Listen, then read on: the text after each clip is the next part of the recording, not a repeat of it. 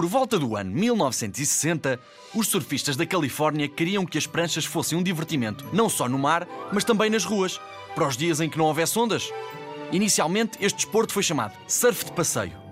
Começaram a surgir os primeiros campeonatos, foram inventadas umas rodinhas especiais que aliviaram muito o peso do skate e começou a ficar famoso. Grande parte das manobras que existem atualmente vêm do surf. O inventor de muitas delas é Rodney Mullen. Foi campeão mundial várias vezes, chegando a ser considerado o melhor de sempre por alguns. Hoje em dia, até já se pratica skate em videojogos.